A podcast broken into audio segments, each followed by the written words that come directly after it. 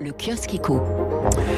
Je vous annonçais hier à la même heure les magnifiques résultats d'Airbus après deux années dans le rouge. 4 milliards d'euros, c'est à la une des échos. Airbus, l'incroyable rebond, le plus gros bénéfice de son histoire alors que le secteur aérien est encore en crise.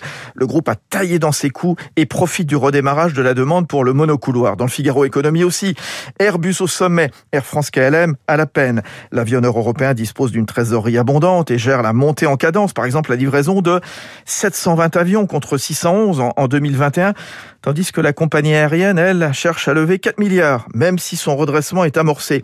Deux situations différentes, note le Figaro. Airbus n'a pas eu recours au PGE. Air France a reçu plus de 10 milliards de soutien public, sans compter sa volonté de demander une augmentation de capital. Vous entendrez d'ailleurs dans un instant Ben Smith, le patron d'Air France KLM.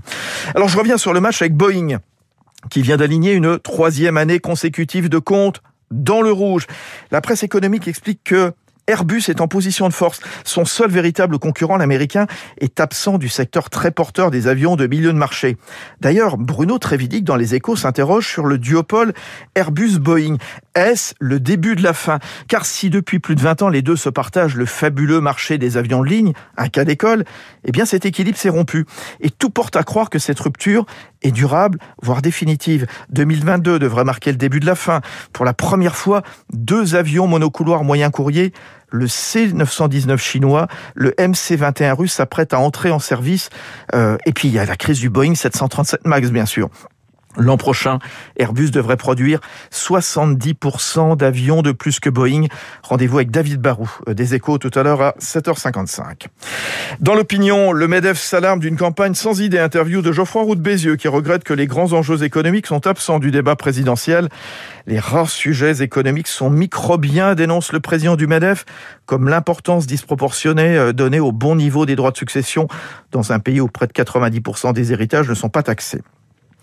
Dans les échos à nouveau, ce message d'alerte du chef économiste de COFAS, l'assureur crédit, les risques sociaux et politiques n'ont jamais été aussi élevés dans le monde.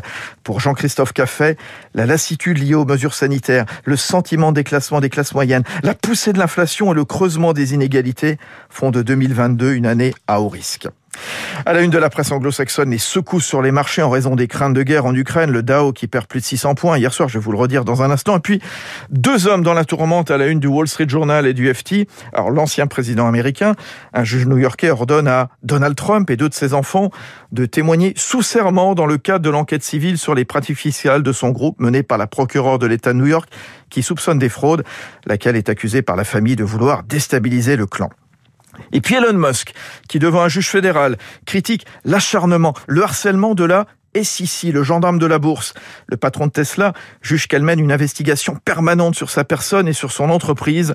La SEC qui s'est emparée notamment de la série de tweets de Musk, dont ceux il y a trois ans sur une possible sortie de la cote. Il est 6h39 sur Radio